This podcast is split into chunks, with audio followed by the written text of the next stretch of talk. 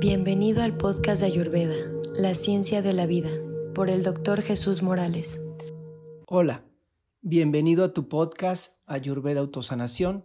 Mi nombre es Jesús Morales y el día de hoy, eh, como todas las ocasiones, trataré de darte alguna información especial. Eh, Ayurveda es una ciencia milenaria en la cual en el camino he podido observar que todos los maestros que impartimos talleres, cursos y toda la historia de la Ayurveda tiene una secuencia que hay que ir estudiando y así tiene que ser, así tiene que ser, conocer los doshas, los subdoshas, los tejidos, los datos, los rotas, los malas y muchos caminos, ¿no? Nosotros todavía no llegamos ahí en este, en este podcast de Ayurveda Autosanación y, y mucho es porque en mi humilde opinión o la idea de este podcast es poder desglosar la información es decir, hacer lo difícil de comprender en algo más tangible y más claro para todas aquellas personas que están iniciando en este camino y, que de una manera sencilla puedan aplicarlo a su día a día sin necesidad tal vez de conocer a fondo algunos puntos. Mm, yo creo que si Ayurveda sigue avanzando y a ustedes les sigue gustando este podcast, iremos tocando puntos tal vez de mayor profundidad y a lo mejor en una forma más, mucho más profunda.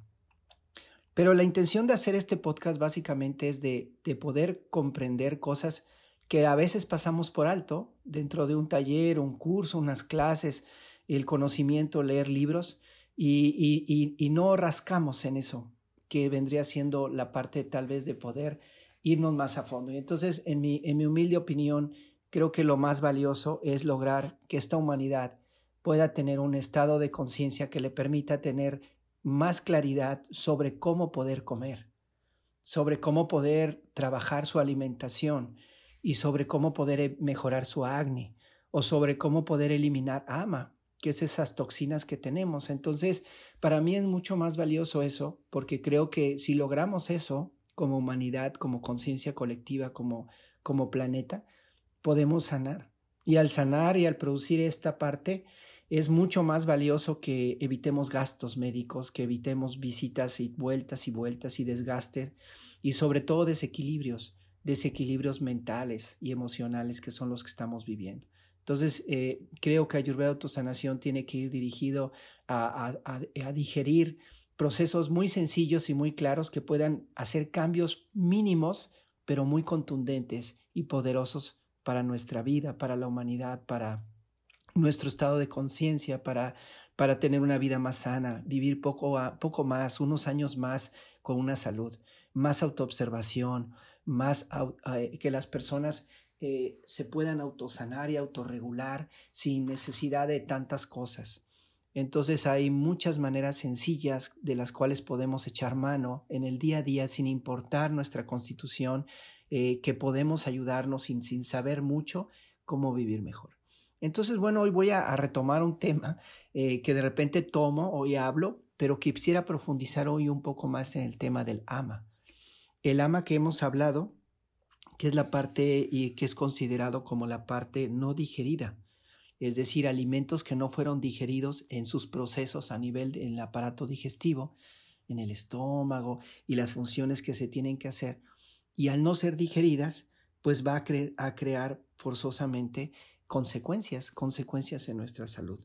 Eh, esto, este ama, esta cantidad de, alimento no digerido, eh, va a producir también una alteración en el fuego digestivo y se hace un círculo vicioso porque en algunas ocasiones este ama se produce porque el fuego digestivo no es suficientemente el adecuado, pero también una cantidad grande de ama va a impedir que el, que el acné digestivo, el que se encuentra en el, el que está en, en, esta parte del estómago, no pueda funcionar apropiadamente. Entonces, bueno, algo que tenemos que saber que eh, nosotros eh, no estamos produciendo apropiadamente nuestros alimentos. Quiere decir que cuando nosotros no podemos digerir apropiadamente los alimentos, el alimento que entra como bolo alimenticio que viene siendo el pan, la comida, las tortillas, la sopa, las verduras, la fruta, el jugo, lo que comas, va a tener una transformación en el estómago y va a convertirse en el quimo alimenticio. Y que vienen siendo todas esas sustancias que van a pasar a tu sangre. y que va a formar el primer tejido del cual hablaremos ya pronto, vamos a entrar a hablar de los tejidos, que es el rasa datu, y que viene siendo el tejido nutritivo y que viene siendo los nutrientes que van a pasar a la sangre. Pero en el momento en que yo no puedo hacer que esos alimentos sean completamente transformados y que no puedan ser completamente, apropiadamente transformados, estos alimentos que no fueron apropiadamente transformados se quedan retenidos. Es decir, dentro del proceso digestivo los jugos gástricos favorecen a la desintegración de los alimentos. Pero si esos jugos gástricos no pueden hacer ese trabajo, entonces se queda una cantidad de alimentos que no fueron digeridos, trozos de alimento o material no digerido, que es pegajoso, ese material se llama ama. ¿Y qué es lo que puede hacer y qué sucede? Porque estos alimentos que nosotros comemos no puedan, no puedan digerirse. Bueno, entonces cuando yo no puedo hacer eso, cuando yo no puedo hacer que se digiera es porque hay algunas cosas que yo hago en mi alimentación que lo produce. Por ejemplo, el sobrecomer. En este mundo en el que estamos viviendo, las emociones tienen mucho que ver y muchas veces tenemos ansiedad. Y a veces tenemos exceso de trabajo y no nos da tiempo de levantarnos a comer y cuando ya es el momento de la comida, comemos de una manera voraz. No masticamos bien nuestros alimentos, el alimento entra casi que por entero al estómago. Comemos tanta cantidad de alimento y nos llenamos no al 100%, sino tal vez más del 100%. Y entonces Además, le aviento una buena cantidad de agua al final y me siento completamente lleno. Independientemente de la edad, este problema va a generar que el estómago no pueda digerir una cantidad mayor a la que él estaba preparado para digerir.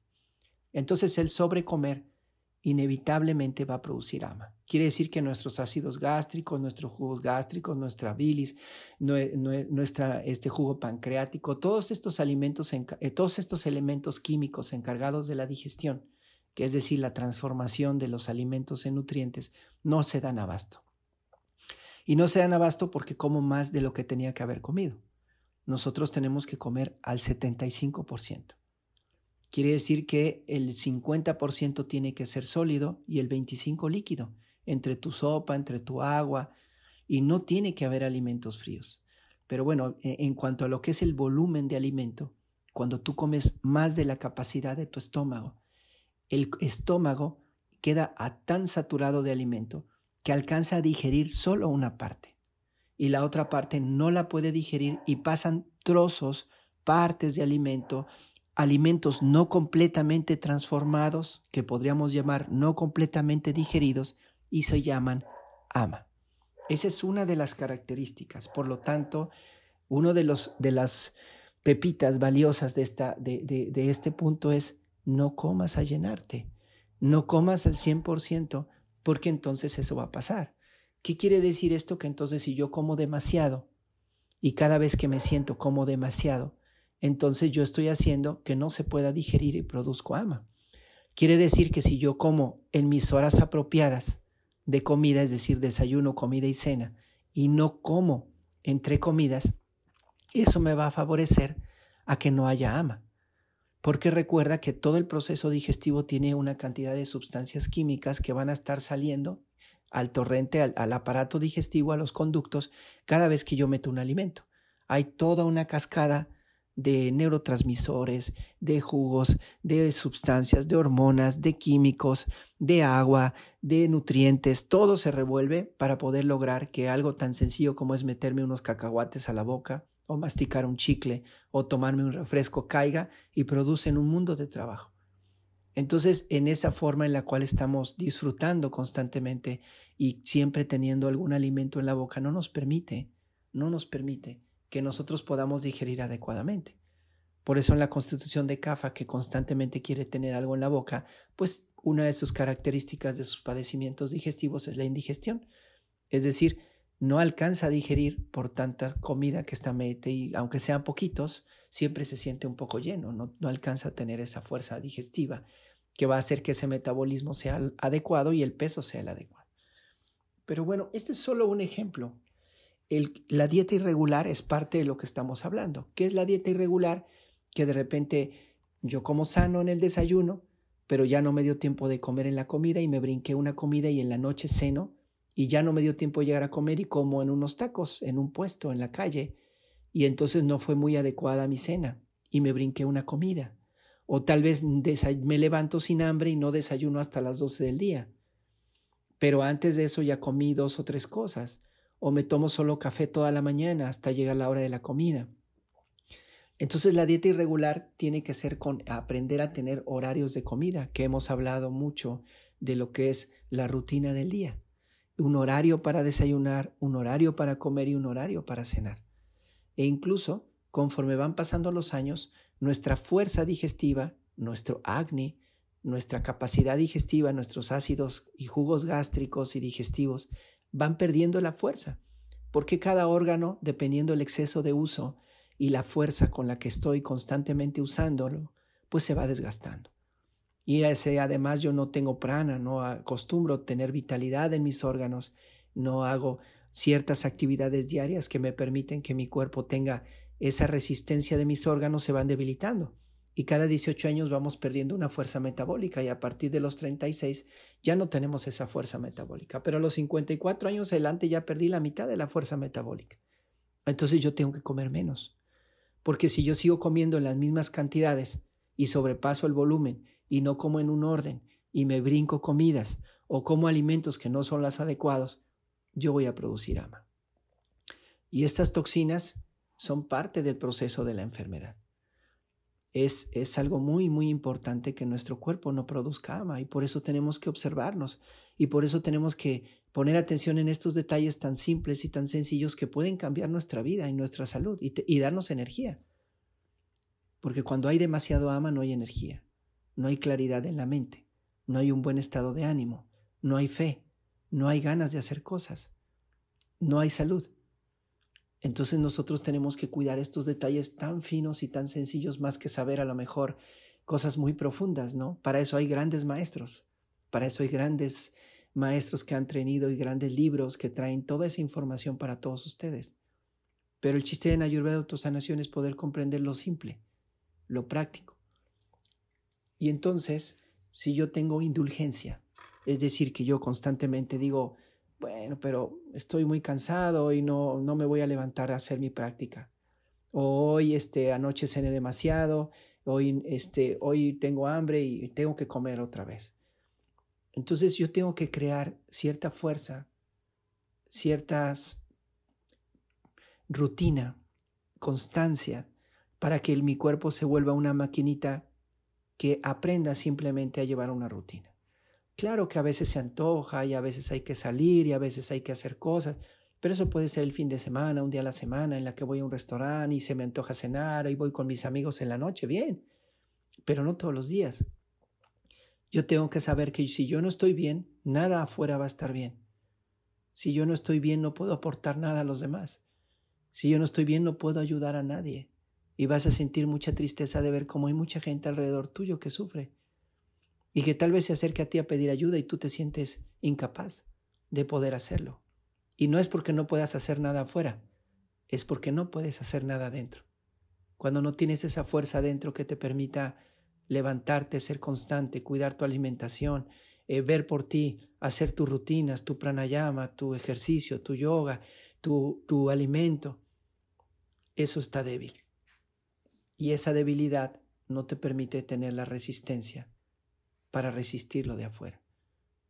Y quieres mucho a tu familia, pero no tienes la resistencia para poder entablar un debate, una conversación, para poder ver situaciones que no te gustan y seguir de pie.